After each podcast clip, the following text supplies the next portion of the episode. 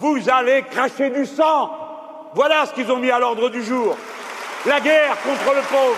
En attaquant sur le dernier col, en descendant sur Luchon. Très belle étape. los debates observamos que si hay alguien dispuesto a sacar un beneficio a este miedo, esa persona es sin duda Marine Le Pen. contre l'explosion du racisme anti-blanc et du racisme anti-français, qui fait des ravages. Por lo tanto, eh, ese va a ser el gran desafío. Cuonda, la comunidad de podcast independientes en español, presenta Politibot. La primera vuelta de las elecciones presidenciales francesas se celebra este domingo 23 de abril. Eduardo Suárez. Los candidatos con más votos pasarán a la segunda, que se celebra el 7 de mayo. Los favoritos para llegar a la recta final son el centrista Emmanuel Macron y la ultraderechista Marine Le Pen. Pero los sondeos predicen un voto ajustado y en las últimas semanas ha ascendido Jean-Luc Mélenchon, un comunista que defiende la salida del euro y es simpatizante de Putin. Este año es especialmente difícil predecir qué pasará, María Ramírez. eh, sobre todo por dos motivos. Las turbulencias en el centro derecha por el escándalo de François Fillon y la impopularidad del presidente socialista François Hollande, que decidió no presentarse. Después de la victoria de Trump, los franceses parecían inclinarse por un moderado antipopulista como es Macron, pero el ascenso de Mélenchon es un nuevo factor de incertidumbre. Si la segunda vuelta fuera un duelo entre Macron y Le Pen, es probable que Macron aunara el voto a izquierda y derecha contra la populista antiinmigrante. Pero es más difícil saber cómo se moverían los votantes si Mélenchon o Fillon pasaran a la segunda vuelta. Para contar qué puede pasar y cómo afectará al resto de Europa, hemos hablado con la periodista Alexandra Gil y con Didac Gutiérrez Peris, director de estudios de una de las mejores empresas demoscópicas de París. Bienvenidos al podcast de Politivoz.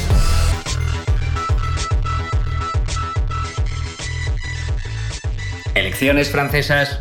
Llamo a Alexandra Gil, que es corresponsal en París y autora del libro El vientre de la yihad. Es un libro que está a punto de llegar a las librerías en España y repasa las vidas de un puñado de madres de yihadistas. Eh, lo publica la editorial Debate. El terrorismo, desde luego, también ha influido en estas elecciones y en el ascenso de políticos inesperados. Bueno, Alexandra, ¿quién es Mélenchon? Que ha sido para muchos eh, una sorpresa verlo tan arriba de repente en las encuestas.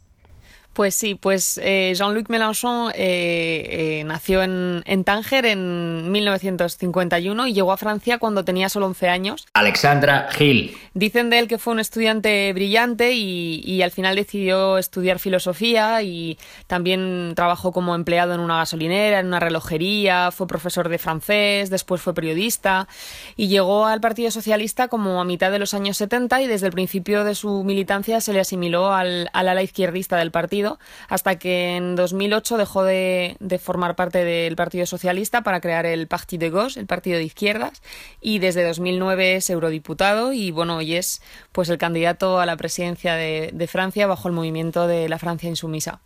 ¿Crees que tiene puntos en común con Le Pen? Porque bueno, vemos que es un poco simpatizante de, de la Rusia de Putin, eh, que ha dicho en el pasado por lo menos que quiere sacar a Francia del euro. ¿Ves cosas en común entre los dos? Tiene puntos en común como, por ejemplo, bueno, tiene una idea, una visión bastante parecida sobre el papel de Francia en Europa y sobre, sobre la salida de, de, Francia de, de, la Unión Europea. Eh, con algunos matices, porque, porque en realidad Jean-Luc Mélenchon intenta eh, presionar como con la, sobre los tratados en Europa y sobre el, el, papel que Francia y el resto de los países están, están teniendo en, en la Unión Europea. Intenta que Francia sea un, un punto, un punto de, de, amenaza para que las cosas cambien en Europa, mientras que Marine Le Pen quiere directamente salir de, de la Unión Europea. La edad de jubilación también la tienen, la tienen igual en los dos programas, a los 60 años. Los dos proponen la nacionalización de las autopistas. Eh, los dos son grandes defensores de los servicios públicos en esta campaña. Y también tienen en común el proteccionismo. Le Pen habla de defender las empresas francesas de, de cara al multiculturalismo, mientras que Mélenchon pues, asegura que Francia necesita instalar una especie de proteccionismo solidario al servicio de, del interés general contra la mundialización financiera. Viene a ser un poco lo mismo, pero explicado de otra manera. Y los dos son muy hostiles al Tratado de Libre Comercio que se adoptó en el Parlamento Europeo entre Canadá y, la Unión Europea. Mm.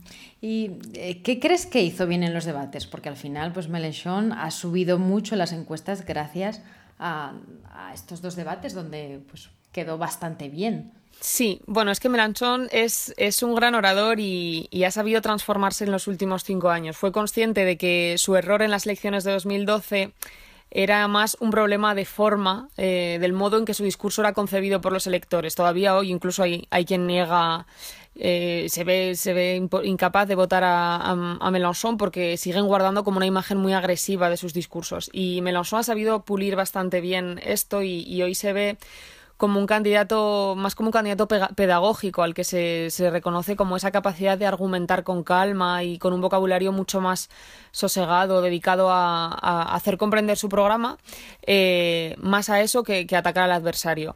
Y es ese sosiego el que, el que ha convencido a muchos indecisos que al fin y al cabo era el tipo de elector al que Mélenchon se dirigía en estos debates, a los indecisos. Y bueno, además de eso, Mélenchon ha sabido evitar los medios de comunicación más tradicionales. No hace mucho decía en, en, un medio francés, en eh, Le Journal du Dimanche, que para esta campaña había decidido de alguna manera dejar de enfrentarse a ciertos medios tradicionales y declinar algunas ofertas de estas entrevistas y buscar él mismo un espacio en el que sentirse cómodo en la defensa de sus ideas. De hecho, él mismo tiene un canal de YouTube con 270.000 seguidores, 278.000 me parece, eh, y después del primer debate, el 18 de marzo, tanto de como izquierdas, un, un sondeo IFOP aseguraba que uno de cada dos franceses reconocían en Mélenchon una figura de un posible presidente de Francia y, y le reconocían su capacidad de reformar el país. ¿Y crees? Porque tú decías, algunos eh, no se imaginan votando a Mélenchon, pero claro, ¿qué pasaría en esa segunda vuelta si llega Le Pen y tal vez Mélenchon? ¿Qué crees que puede pasar con el voto de centro centro-derecha?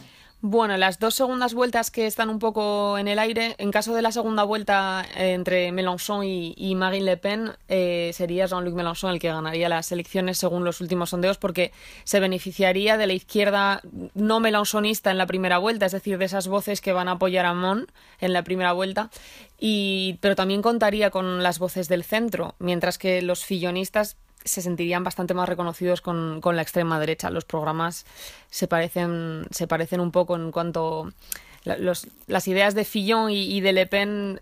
Fillon de alguna manera ha conseguido banalizar la, la, violencia de Marine Le Pen, porque Fillon pertenece a un ala muy derechista de, de Les Républicains.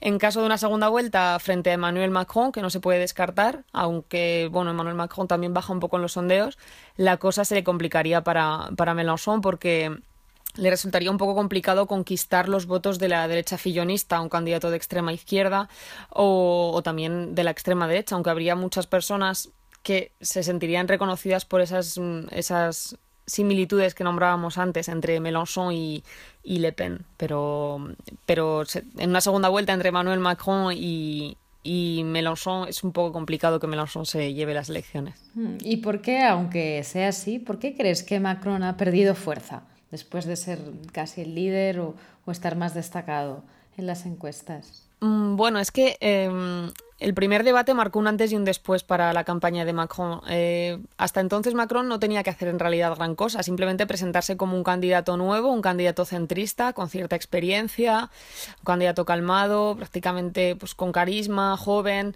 y los casos de corrupción de Le Pen y de Fillon y la explosión del Partido Socialista en realidad estaban allanándole el camino, estaban haciendo campaña por él pero en los debates no, no logró transmitir credibilidad como posible presidente o, no tanta como se esperaba de él y porque recibió muchísimos golpes, muchos ataques de todos los bandos que veían en él un posible, un posible ganador y a menudo estos golpes siempre iban dirigidos a recordarle que bueno, de todas formas él siempre estaba de acuerdo con todo el mundo, con las izquierdas, con las derechas, algo que como que añadió una especie de una nebulosa de duda de en realidad quién es Macron, qué propone, con quién está de acuerdo. Y su programa electoral llegó tarde con respecto a los demás, eh, lo cual también dio paso a bromas sobre la serie de su proyecto y los últimos sondeos aseguran que una de cada dos personas que responden que votará a Macron no está segura de hacerlo, mientras que, por ejemplo, tenemos a Marine Le Pen enfrente con un 75% de los franceses que dicen que van a votar por ella están seguros de que lo harán. Entonces, es, es el riesgo que Macron corría en realidad, presentándose un poco como el candidato de todo el mundo.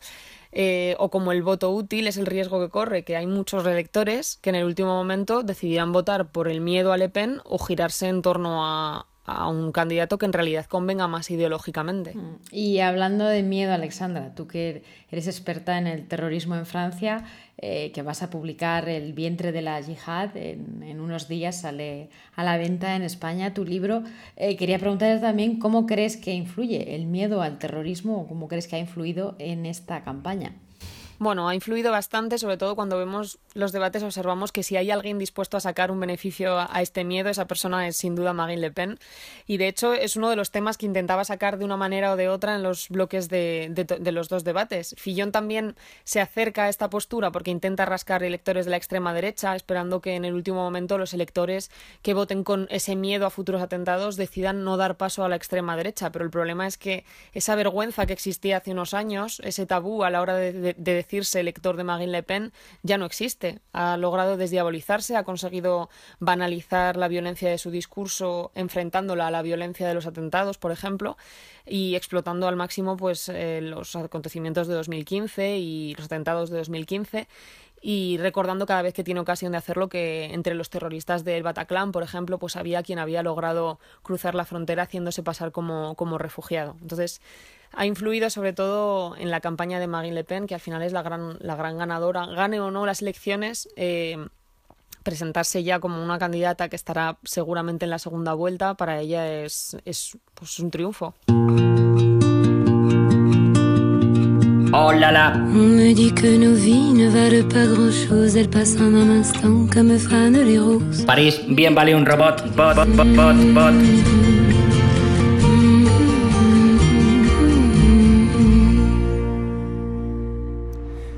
Quedan unos días para las elecciones presidenciales francesas, para la primera vuelta, y la verdad es que son quizá las más heterodoxas, las más extrañas de la Quinta República. Si todo va como predicen los sondeos, los dos principales candidatos que van a pasar a la segunda vuelta no pertenecen a ninguno de los partidos hegemónicos. Y bueno, pues hay muchos interrogantes que queríamos discutir y conversar con Didac Gutiérrez Peris, que es director de estudios del Instituto Via Voice aquí en París. Buenas tardes, Didac. Hola, ¿qué tal? Didac Gutiérrez Peris. Bueno, Didac, eh, tenemos muchas dudas sobre lo que va a ocurrir en las elecciones francesas. Lo primero que querríamos saber es si eh, pues las personas que trabajáis en las firmas de sondeos teníais hace unos meses síntomas que auguraran un fenómeno como el de Emmanuel Macron.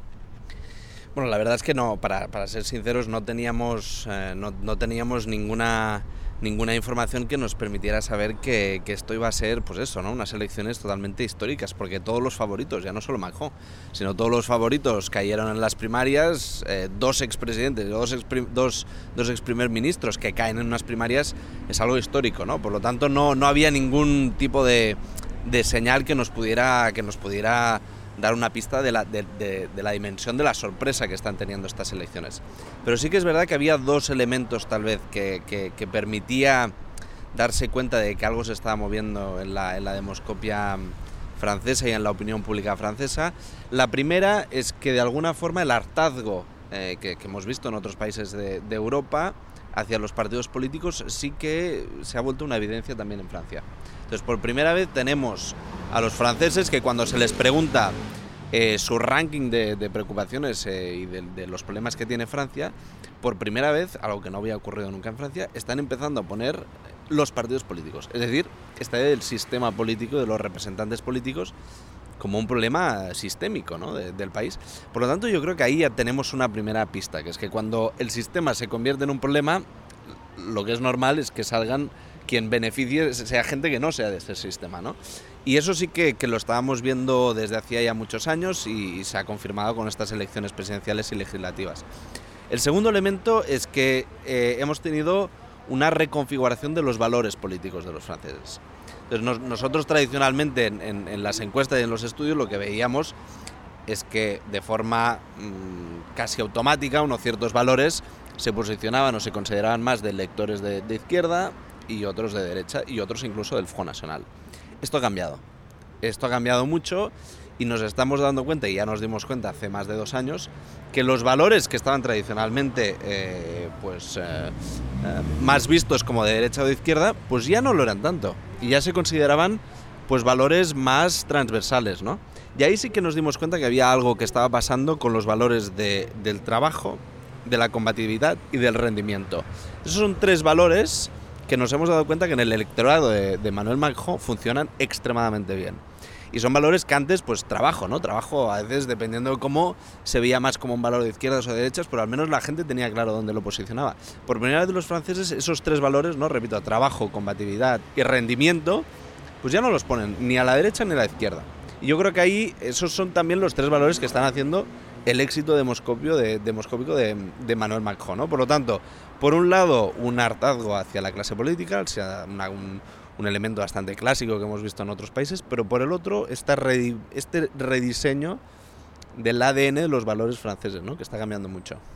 Desde fuera al menos nos sorprende que un candidato con un lenguaje y con un discurso tan liberal en lo económico eh, esté teniendo tanto éxito. ¿Crees que eso le puede pesar a Macron, al menos en la recta final? Le puede en las, en las legislativas y dependiendo de la estrategia eh, que considere que es la mejor para tener una mayoría parlamentaria para gobernar.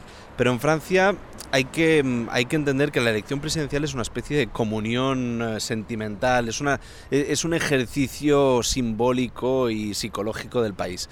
Y por lo tanto la gente no, no vota necesariamente a un programa político o a un, a un sesgo ideológico muy marcado, sino que vota a esa personalidad y a, y a ese personaje que de alguna forma identifica ¿no? esta, esta comunión histórica, ¿no? ese, ese, ese, mix entre el Napoleón y el de Gaulle, esa idea de que hay que escoger al, padre de la patria, ¿no? que se cargaron al, monarca pero lo siguen buscando. ¿no? Y, y, eso ocurre en la elección presidencial. Y por lo tanto, teniendo en cuenta la especificidad de ese tipo de elección, no necesariamente le va a perjudicar a Manuel Macron que tenga un marcado acento liberal a nivel ideológico o de contenido político, porque de nuevo, eh, eh, más bien lo contrario, o sea, la gente lo que busca son personalidades que sobresalgan por sí mismas, ¿no? Y eh, Sarkozy y Hollande tal vez fueron un poco una excepción dentro de, dentro de este dentro de, este dibujo, pero todos los presidentes anteriores han marcado, ¿no? Esta idea de son excepcionales. Mitterrand no era el PS, era Mitterrand. Uh, Chirac no era uh, el UMP, era Chirac, ¿no? Y así, y obviamente con el primero que era de gol. Por lo tanto, no, no, no le va necesariamente a perjudicar más que eso. En las legislativas sí, en las legislativas sí que le puede perjudicar. Esas legislativas que recordemos se celebran en el mes de junio y que son una incógnita porque Macron no tiene exactamente un partido político, al menos ahora mismo. Eh, ¿Cuál es tu visión o qué sabemos eh, hasta ahora del votante de Macron? Que bueno, a priori es una incógnita porque es un candidato que hasta ahora no se había presentado en unas presidenciales. Es un candidato muy mm, que, es muy difícil de saber cuál, cuál, es su votante porque hemos identificado que es un, un votante, primero, el más volátil de todos. Eh, hay, hay, gente que nos decía hace un año que tenía claro su voto para el Front Nacional y esta gente en el Front Nacional es más de tres cuartos del electorado frontista. Y en cambio ocurre exactamente lo inverso en el candidato Macron. Entonces, tres de cada cuatro que dicen hoy que a eso, a escasos días, ¿no? que, que todavía van a votarle, pues todavía hay muchos indecisos entre, entre estos votantes. ¿no? Por lo tanto, es, es de una volatilidad muy grande. Y luego la otra cosa que sabemos es que eh, el perfil del votante ha evolucionado mucho en menos de un año. Al principio habíamos identificado el votante como, como lo que parecía intuitivo, ¿no? como el votante más educado, que viniera de, de, de grandes ciudades, que, que se posicionara también en este, en este liberalismo o en este centrismo ¿no? que es histórico en Francia. Y lo que estamos viendo es que con el apoyo de, del Modem, que es uno de los dos partidos de centro en, en Francia, y de su líder François Bayrou, pues Macron empieza a tener un cierto, mm, una, cierta predisposición al votante, mm, digamos, periférico. En algunas, en algunas zonas agrícolas y, rurales que no son las más pobres del país, pero sí que tienen, pues eso, ¿no? Una cierta, una cierta comodidad también después de muchos años de la PAC y de reformas de ayudas y subvenciones europeas y que ese, ese electorado sí que se está posicionando más bien del lado Macron, ¿no? Por lo tanto, de nuevo, ¿no? En, dos líneas sería ese electorado volátil y lo sigue siendo a escasos días de las elecciones, o sea, algo también muy, muy histórico, muy, muy, muy, poco, muy poco visto ¿no? en las elecciones francesas. Y de otro lado, este electorado que ha cambiado mucho, de un electorado más clásico, elitista, centrista, educado, a un electorado que en las regiones con cierta comodidad social funciona bastante bien. Una de las grandes incógnitas es la abstención, sobre todo en la segunda vuelta. Supongo que es difícil ahora mismo para firmas como la vuestra predecir qué va a ocurrir con la gente que vota por Fillón, con la gente que vota por Amón, por Belinchón. ¿Esa gente de verdad va a ir a votar en la segunda vuelta por un candidato tan centrista y tan heterodoxo como Emmanuel Macron? Bueno, esa es la gran, esa es la gran, la gran pregunta, porque además eh, partimos siempre de, ese subconsciente matemático que nos hace pensar que ese 12 o 13% eh, que va a tener un candidato que no pase la segunda vuelta, pues se va a ir todo, ¿no? O ese 13% todo a un mismo candidato al otro, cuando claramente no, no, es lo que estamos viendo, ¿no? Lo que estamos viendo es que, por ejemplo, eh, Fillon eh, se reparte un tercio de la abstención, el votante Fillon, si no pasa la segunda vuelta, se reparte un tercio de la abstención un tercio al Front Nacional y un tercio a Emmanuel Macron. Por lo tanto, ya del, de todo el porcentaje de Fillon, Macron ya solo recupera una parte. Y luego no hay que olvidar que hay una serie de pequeños candidatos que se presentan a estas elecciones, muy radicales en su enorme mayoría, y que van a beneficiar probablemente a Marine Le Pen. Eh, por lo tanto, y, y, estos nadie los tiene en cuenta, ¿no? Pero representan hasta juntos representan hasta un 5, 7, 8%, que es muchísimo. Y lo de la abstención ahí juega un rol capital, porque cuando hacemos este cálculo subconsciente matemático, pues consideramos que obviamente va a ir a votar el mismo número que en la primera vuelta, o incluso más, que, estamos convencidos de alguna forma que ese, ese, reordenamiento matemático se va a hacer. Pero la abstención puede significar que Marine Le Pen requiera la mitad de los votos para ganar un 1%. Por lo tanto, eh, de la abstención en la segunda vuelta puede depender el éxito, sobre todo de Marine Le Pen, ya no tanto de Manuel Macron, sino de Marine Le Pen. Eh, muy inquietante, interesante eso que dices. ¿Cuál dirías que son los puntos débiles de, la candidata Le Pen? Ah, especialmente de su programa. Hay cosas, entiendo, que no son muy populares entre los franceses. No, y nos hemos dado cuenta, y eso tal vez es, es otra de las lecciones más interesantes de esta campaña y de lo que, de lo que estamos viendo, es que curiosamente, eh, a diferencia, por ejemplo, de comparativos que se han hecho con, Estados Unidos y con, eh, con, lo que está pasando un poco en el mundo, pues eh, Le Pen mm, de alguna forma jugó mucho esta carta de yo soy la anti-europea, ¿no? Y yo soy la anti-euro y soy la que va a poner Francia first y, y con eso me vale para llegar o incluso para ganar una elección presidencial. Lo que estamos viendo, lo que seguimos viendo, es que precisamente son esos dos puntos los que la están perjudicando más a nivel de la opinión pública. Es decir, la opinión pública muestra un rechazo muy fuerte, tiene miedo al Front Nacional respecto a su capacidad de crear empleo y a su capacidad de defender los intereses en la Unión Europea. Por lo tanto, es muy, es muy paradójico, pero al mismo tiempo es lo que pues es una de las paradojas múltiples que hay en esta elección histórica, pero es una, una bastante también interesante, que es que en el fondo Marine Le Pen en muchos meses ha puesto el acento en Europa y en el euro y es donde está fallando más a nivel de la opinión pública.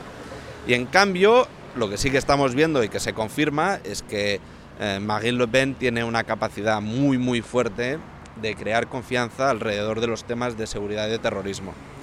Y ahí sí que ella, como su personalidad, no olvidemos que eh, de, los tres, eh, de, los, de los tres puntos de su carácter que los franceses de forma espontánea le atribuyen, el tercero es fuerte. O sea, hay de, todos los franceses, todos, de todos los partidos combinados, cuando les dices que, para ti que es, que es, que es Marine Le Pen, en tercera posición va el adjetivo fuerte. Y ese, ese, ese adjetivo fuerte pues tiene mucho que ver con su posición a nivel de seguridad y de terrorismo. Y en eso sí que son, son, sus, puntos, son sus puntos fuertes, digamos. ¿no? Pero bueno, es, es, es paradójico, ¿no? Eh, tiene un, en su discurso que lo tiene ya muy, muy rodado y que a pocos días de las elecciones pues le ha, le ha, le ha permitido estar en una posición privilegiada, en realidad esconde una, una faiblesse, ¿no? Una, una, debilidad muy grande, que es la de que a nivel europeo y a nivel del euro los franceses siguen teniéndole mucho miedo a Marine Le Pen. Tal vez sea por eso que, que no vaya a ganar, ¿no? Pero en, en todo caso son dos puntos débiles importantes. De la debilidad de Le Pen a la debilidad de Macron. Si al final se confirma que, que gana eh, las elecciones y llega al Elíseo, va a ser un presidente sin un partido detrás, al menos a priori. ¿Cómo crees que va a enfocar ese problema que tiene, eh, sobre todo entre la fecha en la que puede ganar las elecciones, primeros de mayo, y, las elecciones legislativas? ¿Va a crear un partido? Va a, intentar ganar poder en la Asamblea Nacional? ¿Cuáles un poco las opciones que tiene? Macron tiene dos desafíos y son dos bastante identificados y son los que más daño le pueden hacer. El primero es conseguir esa, como decías, esa ansiada mayoría parlamentaria que le permita tener un primer ministro que sea de su corte, porque en Francia hay la elección presidencial, pero luego se vuelve a hacer una elección legislativa que mediante un sistema parlamentario elige a un primer ministro. Y ya hemos tenido casos donde el primer ministro es de un color político distinto al presidente. Por lo tanto, ahí tiene un gran desafío, que es que con quién va a pactar, porque se ve, se ve complicado a Macron consiguiendo lo que, por ejemplo, el Front National no ha conseguido. El Front National lleva en, el panorama político francés más de 35 años y tiene dos diputados, de más de, de, 600 casi. Ah, bueno, Macron lo va a tener muy complicado para mejorar esos resultados en un sistema mayoritario. Por lo tanto, van, va a necesitar pactar con alguien para tener esa ansiada mayoría. Y luego el segundo desafío, y ahí sí que, sí que es el, determinante, es que no le ocurra lo que le ocurrió a Hollande, que es que eh, se presentó como esa ecuación intermedia o como ese equilibrio perfecto ¿no? entre lo uno y lo otro y ese, esa tercera vía de alguna forma que Hollande ya encarnó y que Macron está consolidando, eh, esa tercera vía puede ser muy decepcionante si no se lleva a cabo. Y el problema de estar en, el blanco y en el negro y en el gris es que el gris no tiene que impedirte decidir, porque si, si, dejas de decidir, entonces los franceses son muy exigentes, son muy duros con la política y lo hemos visto con, con François Hollande. ¿no? François Hollande ha acabado la presidencia con menos de 10% de la popularidad, eso es que ni, ni, Trump, ¿no? o sea, quiero decir que, que François Hollande eh, ha sufrido esta, esta, esta imagen de presidente que no ha servido, como dicen aquí los franceses, tranché, ¿no? cortar el pan, ¿no? ¿Dónde lo corto? Definitivamente aquí o allá, ¿no? Por lo tanto, Macron va a tener ese gran problema, que es que está haciendo algo histórico, que es construir grises en la política, y la política europea yo creo que necesita mucho más grises de los que tenemos, pero dentro de ese gris hay que decidir, porque si no Macron puede tener el mismo problema que tuvo Hollande, ¿no? que es que al cabo de un año la gente le, le, dice, bueno, tú nos prometiste que bajaría el empleo y que en función de eso entonces podrías empezar a gobernar. Y acabó al quinto año sin que esa curva de desempleo, como la llamaba él, se, se hubiera solucionado. ¿no? Por lo tanto, eh, ese va a ser el gran desafío de Macron, es cómo siendo un centrista y aquel que consigue la, la, comunión entre la derecha clásica francesa y el, y el socialismo clásico francés, consigue decidir. O sea, ¿qué se decide? ¿no? Ahí va a ser el gran desafío de Emmanuel Macron.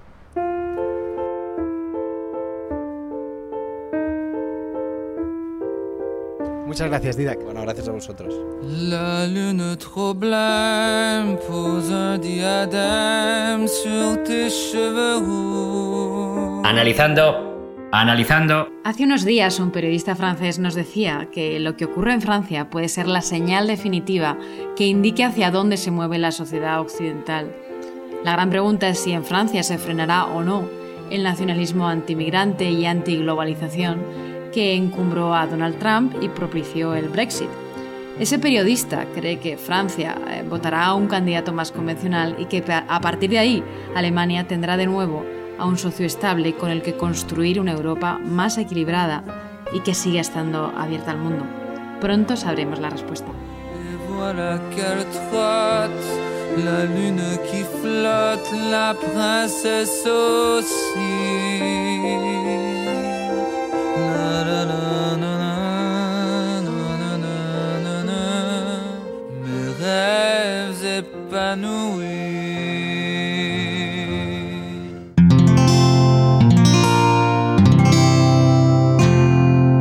Puedes escuchar más capítulos de este podcast y de todos los que pertenecen a la comunidad Cuonda en cuonda.com.